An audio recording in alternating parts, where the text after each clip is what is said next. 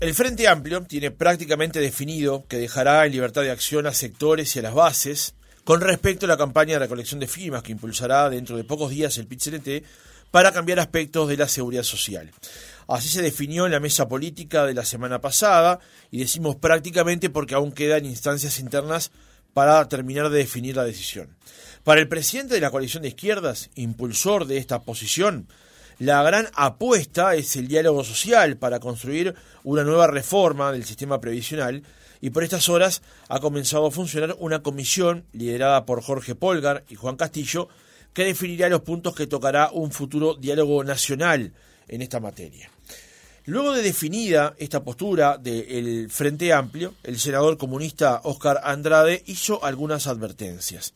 Dijo en M24, los que plantean no acompañar al movimiento sindical, ¿no tienen previsto que eso pueda ir en contra de las elecciones que vienen? ¿Tienen la certeza de que no acompañar a la Central de Trabajadores y al movimiento cooperativo no paga ningún precio electoral? Entonces, hoy nos preguntamos, ¿la definición que tomó el Frente Amplio zanja definitivamente su posición? Porque hay sectores de la izquierda que se oponen a lo que resolvió el PIT-CNT? ¿Las críticas que hizo a EBU no despiertan algún tipo de preocupación? Conversamos sobre este tema en nuestra entrevista central con Gustavo Olmos, diputado del Frente Amplio, de Fuerza Renovadora y de Convocatoria Serenista Progresistas. Diputado Olmos, ¿cómo le va? Buenos días, gracias por acompañarnos. Buenos días, un gusto. El gusto es nuestro porque esté aquí con nosotros esta mañana. Eh, en primera instancia, diputado, ¿cuál es su opinión con respecto a lo que resolvió el Frente Amplio, o lo que está a punto de zanjar, digamos, de esa posición de dejar en libertad de acción a los sectores y a las bases con respecto a lo que impulsa el PIT-CNT? Yo creo que dado la evidente y pública este, diferencia de criterios que tenemos algunos compañeros o distintos sectores eh, sobre la conveniencia o no de esta iniciativa que hizo el que toma el PIT-CNT, era la es la, solución más razonable. Todavía nos queda un poco de alguna mm, discusión o conversación interna sobre qué, em, qué significa exactamente libertad de acción, digamos, ¿no? O sea, que los comités pueden o no pueden hacer actividades, eh, ese tipo de cosas, que es lo que estamos definiendo en estas horas. Pero me parece que, dado cómo venía el, este, el posicionamiento interno, donde algunos sectores, incluso antes de conocerse el, contenido de la papeleta y de, y de, y de, y de mm, cuáles eran los temas que iba a abarcar el plebiscito, ya se manifestaron a favor y otros que cuando vimos la papeleta, primero, primero que nos parecía que el, que no era la reforma constitucional el mecanismo para solucionar los problemas que sí tiene la seguridad social que se, la reforma de seguridad social que se acaba de aprobar. Pero después, este, cuando vimos la papeleta, entendimos que tenía un conjunto de debilidades que hacen absolutamente inconvenientes acompañarlo. Entonces, en ese sentido, creo que para el Frente Amplio es la solución más saludable. Ahora, este comentario que hace el senador Andrade con respecto a la posición que en última instancia asumiría el Frente Amplio de no acompañar lo que propone el PIT-CNT, ¿para usted puede tener algún costo electoral?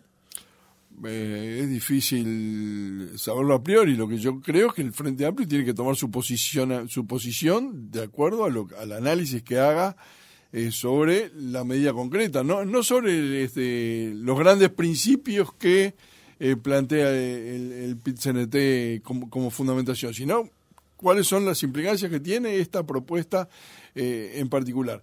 Y que no, no, es, no me parece, no comparto con, con Andrade que porque el movimiento sindical lo, lo definió, el Frente Amplio lo tenga que acompañar. Con, ese criterio, todo lo que durante 15 años el, el PIT-CNT reivindicó, el Frente Amplio estando en el gobierno debería haberlo aceptado. Y eso no fue así. El Frente Amplio expresa, por supuesto, eh, o intenta expresar eh, y representar a, los trabajadores, a los pasivos, a, las, grandes mayorías eh, que no son privilegiadas en este país, pero eso no quiere decir que haya una, una traslación mecánica de lo que define el, el PIT-CNT se tenga que ser apoyado por el, por, por el partido político. ¿Usted entiende entonces o cree que finalmente también es un brete entrar en esta situación? Es un brete que el PIT-CNT plantee algo que el propio Frente Amplio ha definido eh, definir, valga redundancia, en una instancia de diálogo nacional en la próxima administración si es que el propio Frente Amplio llega al gobierno? ¿Cree que es un brete esta posición? No sé si es un brete, son dos estrategias distintas. el Frente Amplio definió y lo definió el, el, 26 de marzo en el acto de, aniversario del primer acto del Frente Amplio, ya lo dijo Fernando Pereira, que, que el camino era, si el Frente Amplio gana las elecciones, convocar a un gran diálogo nacional en el cual eh, se discutan los grandes problemas que tiene la seguridad social, cómo se financia, cómo mejoramos la protección de los trabajadores independientes, cómo mejoramos las jubilaciones más bajas, cómo este, eh, mejoramos los sistemas de pensiones. hay, hay cuatro, cinco, seis temas eh, grandes que son solo los que hay que, acordar y tener una propuesta. El PCNT definió otra estrategia, que es ir por una reforma constitucional que de alguna manera atornilla este, o deja plasmada en la Constitución cosas que yo entiendo que no deberían estar ahí. Por ejemplo, la edad jubilatoria me parece que no tiene sentido y que además es contradictorio con lo que el Frente Amplio defendió. O sea, el Frente Amplio y todos los partidos políticos votaron eh, para la caja notarial, por ejemplo, hace algunos años, 65 años, depende de, la, de los años de aporte, ¿no? Sí, claro. Pero llega hasta 65. Ahora tenemos una reforma em, que acaba de entrar el viernes al Parlamento de la caja bancaria y de la caja profesional, donde las dos aumentan la edad. Y son actividades donde eso es razonable. Lo que el Frente Amplio siempre dijo fue no hay que aumentar la edad al barrer, o sea, no se puede aumentar la edad para todo el mundo, porque hay, hay, hay tareas o hay, o hay actividades, eh, algunas de ellas se contemplaron, por ejemplo, la construcción o los rurales, pero otras no pero hay actividades en las cuales no tiene la, gente no puede trabajar hasta los 65. Por ejemplo, trabajadoras domésticas. Por ejemplo, el personal del transporte. Por ejemplo, el personal de la salud que tiene que estar cargando eh, con, con, enfermos, eh, este, muchas veces con peso muerto porque están inconscientes o lo que sea. Este, entonces, eh, seguramente para mí, que por el tipo de, vida que tuve, trabajo que tuve, este sea perfectamente razonable que pueda trabajar hasta los 65. Déjeme insistir de vuelta con el tema del brete, porque eh, en última instancia, eh, por ejemplo, el MVP, por ejemplo, vertiente artiguista, por ejemplo, convocatoria, no solamente dicen, no, este no es el camino, sino que argumentan el contra. Tal vez desde ahí es donde nace el planteo que hace Oscar Andrade de decir, bueno, el Frente Amplio deja en libertad de acción, pero resulta que hay sectores del Frente Amplio que plantean redondamente que esto es inconveniente. Y eso va en contra de los intereses de la campaña del. Eh, sí, va en contra de los intereses de la campaña PCNT. Lo que pasa es que yo creo que la papeleta tiene enormes problemas. O sea, que, lo que intenta hacer eh, en el terreno de, las, eh, de los objetivos es compartible pero cuando uno empieza a analizar la, la papeleta, las propuestas concretas, dice, bueno, se, se, mm, se, pasan los fondos de las cuentas individuales a un, a, un paquete, o sea, a una bolsa en la cual están los ahorros de todo. Bueno, eso tiene problemas. Tiene primero los problemas de que de la tentación del Estado de manotear esa plata. ¿no? en el 2002 a nadie se le ocurrió recurrir a las cuentas de las AFAPs porque todos asumíamos que eso era dinero que no era del Estado, que era de cada una de las personas que, allí lo depositaban. Eh, cuando, es, esto pasa a ser una bolsa, y históricamente ha sucedido, un gobierno en crisis, cualquiera sea, tiene eh, una, una, una, bolsa de la, que, de la que manotear y eso después genera problemas. Además, eh, el Frente Amplio siempre ha sostenido, y el PCNT incluso en sus documentos, que el ahorro individual era un pilar eh, eh, importante, este, o uno de los pilares en que, en que se basa la, jubilación de las personas. Y acá lo que se hace es prohibirlo. Prohibir cualquier forma de, ahorro, de, ahorro jubilatorio individual, incluso el que sea voluntario. Eso no parece tener el menor sentido. Hay, varios sistemas que hoy funcionan en los cuales la gente aporta, además de, de, lo, de, lo, que tiene que aportar este al BPS y lo, que legalmente tiene que aportar, aporta voluntariamente algunos mangos más, porque eso después, el día que se jubila, les da un complemento jubilatorio. ¿Por qué eso debería estar prohibido? Por ejemplo, si alguien muere eh, y no tiene este, eh, no, no, hay, personas que puedan cobrar una pensión por, por, por, esa persona que murió. Esos fondos son heredables. Entonces, su, su, no sé, supongamos que tiene hijos mayores de, de 18 años. Entonces, eso, los hijos van a heredar ese, ese ahorro que tenía la FAP. Si yo lo paso una bolsa, eso desaparece. Después tiene este eh, consolida eh, privilegios que, el Frente Amplio ha discutido. Por ejemplo, la caja militar, que tiene eh, un sistema jubilatorio absolutamente diferente y mucho más beneficioso que el resto de los trabajadores. Y como, como en la papeleta lo que se propone es que nadie puede retroceder en derechos, eso quiere decir que tampoco quienes están eh, amparados en la caja militar pueden retroceder en derecho. Entonces seguiremos teniendo, seguiríamos teniendo un sistema que yo creo que es injusto, en el cual un cirujano que trabaja en el hospital militar tiene condiciones de jubilación mucho más beneficiosas que un cirujano que trabaja en el hospital de clínicas o en el hospital Pasteur. No parece haber ningún motivo. O sea, una cosa que, que, que la tropa que, que, tiene exigencia física, que tiene otro tipo de condiciones, tenga condiciones jubilatorias distintas. Ahora, los administrativos del, del, Ministerio de Defensa, el personal de salud del, del, del Hospital Militar, no parece tener eh, ningún sentido. Son las cosas que, que algunas de, de, los problemas que esta, que esta papeleta traería en caso de aprobarse. Bien, yendo al, al tema de fondo. Eh, a mí lo que me llama la atención viéndolo desde fuera es que el Frente Amplio manifestó en el Parlamento, tanto en el Senado como en diputado, e incluso previamente a que la reforma de la seguridad social entrara al Parlamento, su rechazo a la misma, mayormente. Votaron algunas cosas, pero en términos generales el Frente Amplio rechazó la reforma que impulsó el gobierno. Ahora, lo que plantea el PIT-CNT no son medidas que vayan directamente en contra de lo que generó la reforma, o sea, no va Sí, por supuesto, vuelve a la edad de retiro a la que estaba fijada previamente, pero elimina las AFAPs cuando en realidad la propuesta anterior no las toca, si bien universaliza, digamos, de alguna manera, que las personas sí deban acceder a las AFAPs, e ingresa lo del tema del salario mínimo que no estaba contemplado. Es raro verlo desde fuera, lo que plantea el PCNT versus lo que planteaba efectivamente la reforma. No sé si es clara la pregunta o, lo, o el planteo. No sé si, entiendo, si entendido bien, pero, pero, intento. Claro, pero el el, por ejemplo, con el tema de las AFAPs, sí. el, el, el, plantea derogarla. Sí. Y la reforma lo que planteaba era no tocarla, no le cambia demasiado el juego, si bien amplía un poco su base para que eh, operen un poco más. Aun cuando las AFAPs estaban en contra de lo que efectivamente se planteaba dentro de la reforma. Llama la atención que sea ese el camino elegido por parte de la central. Bueno, el lo que eligió la central es una, una, decisión de la central en la cual yo no me voy a, a meter demasiado.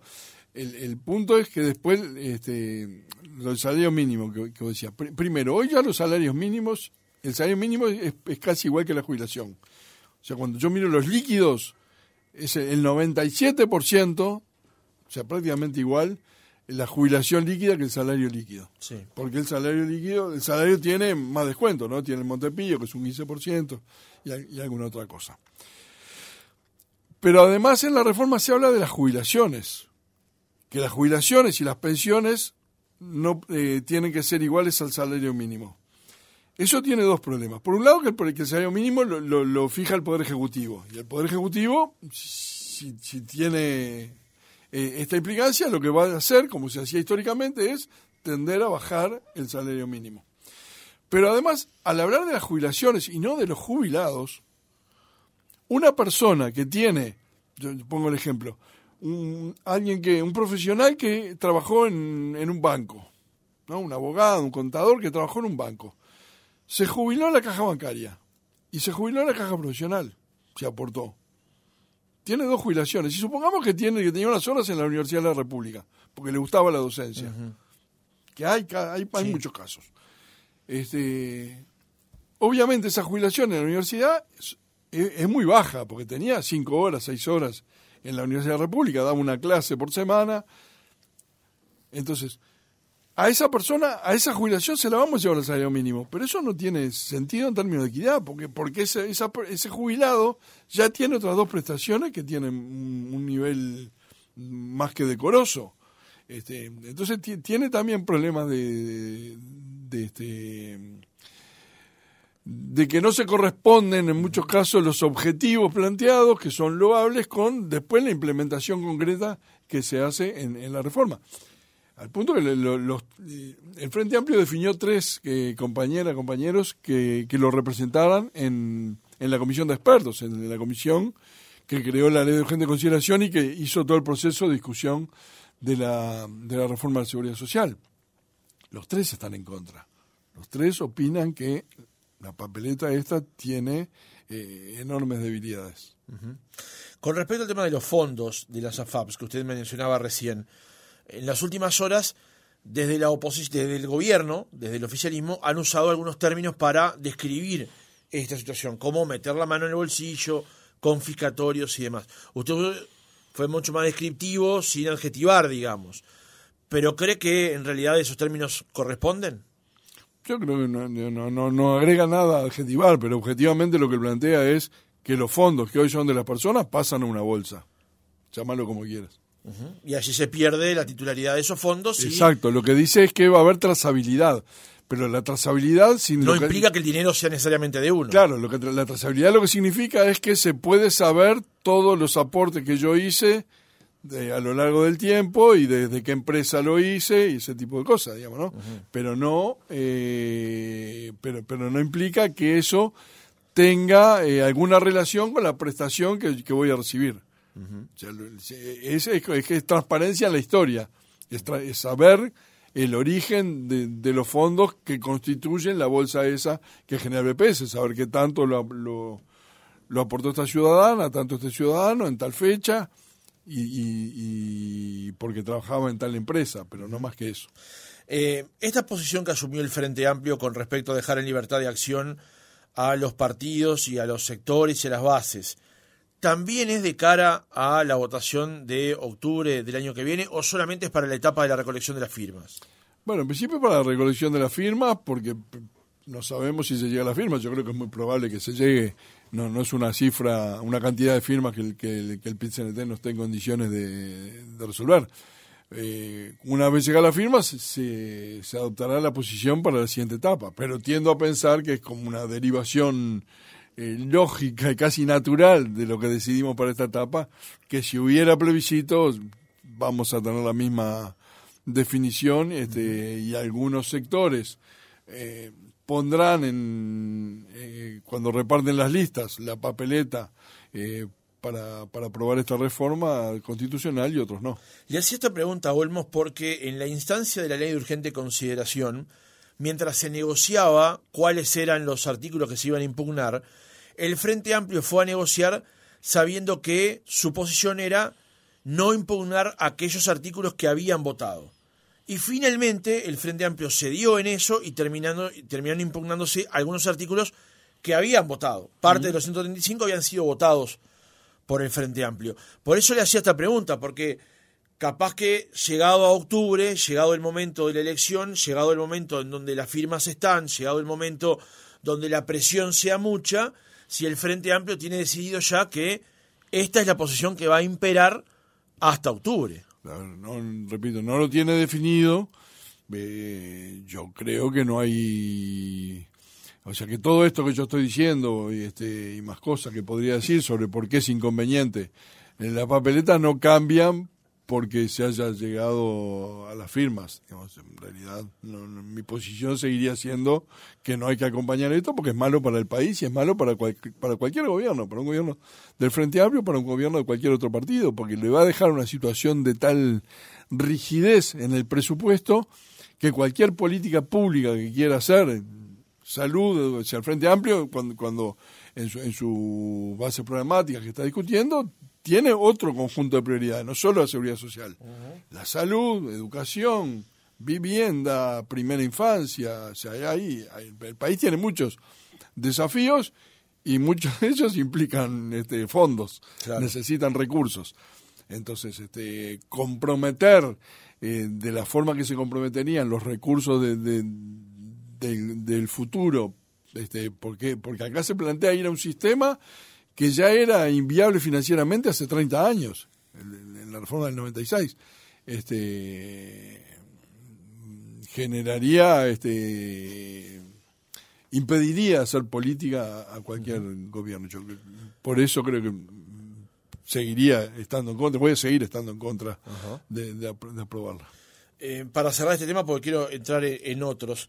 Eh, en el caso hipotético de que las firmas se van a alcanzar, como usted decía, y que la votación en octubre fuera positiva, ¿el diálogo social que plantea el Frente Amplio queda supeditado a que se apruebe este plebiscito, esta reforma constitucional en octubre? Y se lo planteo por lo que usted acaba de señalar la rigidez, teniendo en cuenta que se va a un diálogo social por una reforma de seguridad social, pero sabemos que hay tres aspectos que ahora están prácticamente tallados a piedra en la Constitución de la República. ¿Queda supeditado ese diálogo social a que se apruebe esto en octubre? no, diría que queda supeditado, pero queda absolutamente limitado. O sea, en la medida que, como tú decís, eh, tengo escrito en piedra en la Constitución cosas que no puedo cambiar, eh, el margen que, tengo para discutir, para, para, para, inventar cosas nuevas, para, este, para, para proponer, eh, se reduce notablemente. Entonces, en ese sentido, creo que, eh, no digo que la mate, pero la hiere gravemente, A, un, a, un, eventual diálogo social que, yo creo que es necesario. Y eso en instancia vuelve a ser... qué es lo que hizo, por ejemplo, la caja bancaria? ¿no? el proceso de la caja bancaria fue un proceso de diálogo en el cual los trabajadores representados por AIBU plantearon lo que ellos eh, pretendían para salvar la caja, los bancos plantearon lo que estaban dispuestos a hacer, el gobierno lo mismo, entre los tres, por aproximaciones sucesivas fueron llegando a una posición y llegan a una solución que es de consenso, que los, los tres grandes actores están de acuerdo que eso es lo que hay que hacer para salvar la caja. Entre las cosas que hay que hacer es subir la edad. Yo quiero, digo, quienes plantean eh, aprobar esta papeleta eh, tienen un problema, porque en realidad tenés eh, un gremio como, como EBU que te está pidiendo que votes una reforma que implica algo que la papeleta después va a decir que es inconstitucional. Olmo, para cambiar de tema, está entrando en etapas definitorias la discusión de la rendición de cuentas en el Senado hay reuniones reloj permanentemente. Se habla de que en las, próximas horas van a entrar una lista de aditivos importantes de parte del Ministerio de Economía. Esta rendición de cuentas ya había sido aprobada en diputados también, con, largas negociaciones. Con lo que se sabe hasta ahora, que no es mucho, más bien es poco, ¿qué opinión tiene con respecto al, proyecto que saldría del Senado? Eh, como decís, Todavía no se sabe porque un problema que tiene la rendición de cuentas, que ha tenido el presupuesto de rendición de cuentas, incluso la LUC, es la cantidad de cosas que aparecen en el último minuto y que no tenés ni tiempo prácticamente de, este, analizarlas eh, en profundidad y ver las implicancias eh, que, eso tiene. Yo decía, ahora aparecieron unos artículos que permiten que mm, todos los que están contratados en el Estado pasen a ser presupuestados. Eso, todo, todos los ingresos que ha habido este, temporales por alguna necesidad, no necesariamente con los, con los, con, con los, este, con los procesos de concurso o de, o de sorteo, o sea, concursos con, con, mecanismos transparentes, sino con designaciones directas, pasan a, pasarían a ser eh, parte de, de la plantilla del Estado y funcionarios públicos inamovibles. Y son esas cosas que tienen un muy fuerte impacto y que aparecen en el último, en el último instante. Yo creo que, la rendición de cuentas sigue teniendo el problema de que no, no expresa una, una idea de cómo entiende el gobierno que el país tiene que salir adelante. Después uno podrá compartirlo o no. Pero yo, yo, el país tiene que crecer. Entonces, ¿qué preciso para que el país crezca? Preciso. Por un lado, tener gente más capacitada. Ese es un factor determinante, ¿no? Para, para que tenga mejores eh, puestos de trabajo, para que pueda hacer trabajos más sofisticados, más calificados. Bueno, pero el Ejecutivo no manda un peso ni para eh, ni para la ni para NEP, o sea, inicial, primaria, secundaria y enseñanza técnica, no manda un peso para la universidad, no manda un peso para la la Universidad Tecnológica. Eh, ¿Cómo piensa que hacer eso? Mejoras en productividad es otro otro capítulo que, uno debería hacer cómo, soy, cómo con los mismos recursos genero más valor. Tampoco hay, hay nada en, eso y hay cosas que en las cuales se retrocede en competitividad. Por ejemplo, hay, normativas que establecen eh, limitaciones para que no ocurran fenómenos como los que hemos visto de eh, cadenas de supermercados de farmacias que van comprando a los chiquitos, no es una estrategia que se llama tipo Pac-Man, y terminan teniendo un monopolio este, o, un, peso muy alto en el, mercado. Bueno, e, esos límites se corren para arriba, o sea, empresas más grandes van a poder comprar más empresas chiquitas y eso va a contrapelo de, de, lo, de lo que habría que hacer. Entonces ahí hay, hay, hay un problema grande. Los recursos que se han asignado son eh, eh, los 20 millones de dólares en salud mental, que, fueron, que fue lo que apareció. Cuando uno dice 20 millones de dólares, parece mucha plata cuando lo llevas al presupuesto del Estado este, o a la población, son 0,60 pesos por día por uruguayo. Este, esos grandes números se diluyen en, el presupuesto del Estado que tiene unas dimensiones este, eh, que, son difíciles de, captar. Sí, hoy decíamos eso eh, justamente en el programa cuando hablábamos de los mil pesos para los militares, digamos, por persona parece nada, cuando se toma todo el, conjunto de militares, se lo multiplica eso por todos los que son por 12 meses, uno ve que es una cantidad enorme de dinero, pero en, el último eslabón de la cadena son mil pesos. Claro, no, y, yo digo, eh, a ver, que los salarios militares, sobre todo los de la tropa, los, los de la tropa, son, son salarios eh, bajos y que hay que mejorarlos, es una línea correcta. Pero bueno, el país tiene que, tiene que definir prioridades y este y acá hay un juego que hace cabildo abierto que presiona y termina sacando eh, beneficios para eh, los sectores que le interesan y esto lo ha hecho sistemáticamente en la rendición de cuentas, en los presupuestos, en, en, en, la, reforma de seguridad social, en todas las leyes importantes. No veo al Frente Amplio votando en contra de eso, porque como usted acaba de decir, usted entiende efectivamente que los salarios están sumergidos. ¿La discrepancia pasa por la forma en la que negocia Cabildo Abierto?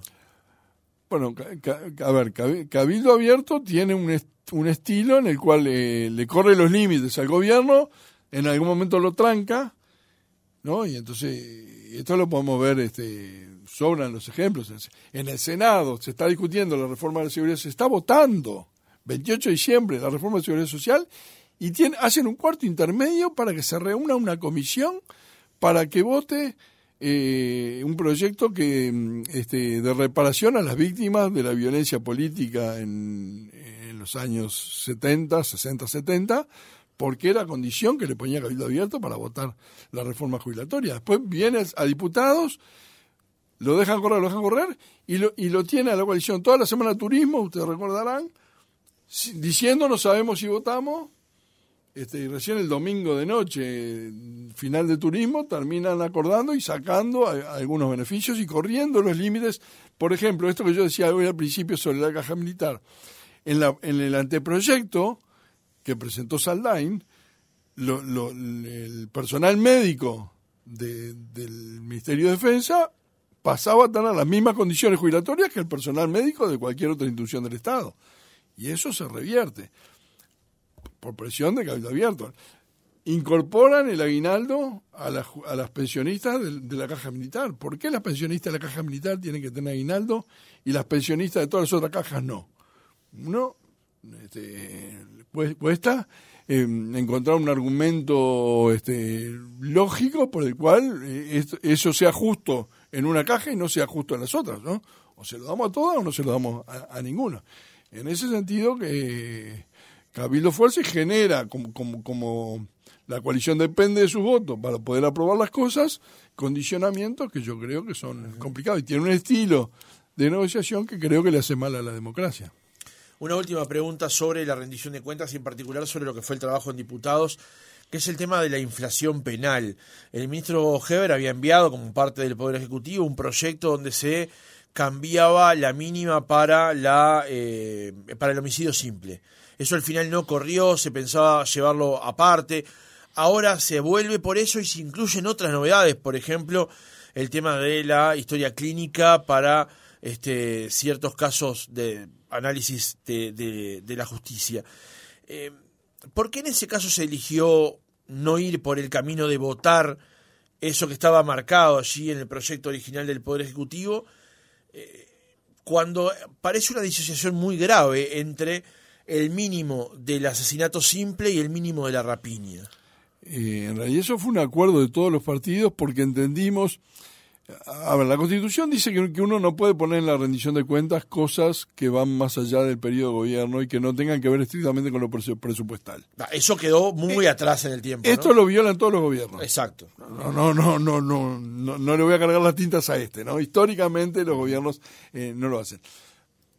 Pero sin embargo en diputados entendimos que lo que eran cambios en el Código Penal era bueno que fueran a la en esta oportunidad, que fueran a la comisión eh, de Constitución y Código, que es la que trata este, estos temas, y se analizaran más en profundidad, porque aprobarlos rapidito tiene, tiene problemas si uno no, lo, no lo discute. Por ejemplo, estamos viendo ahora los problemas que genera eh, lo que se aprobó en la LUC de, de, que a, a, quienes intentan ingresar eh, droga a la cárcel les dan cuatro años no escarcelables y la consecuencia de eso son mujeres que intentaron ingresar unos pocos gramos de marihuana y terminan presas con sus hijos, no escarcelables, y vemos al que intenta contrabandear este 45 toneladas de, cocaína que le dan un año y medio.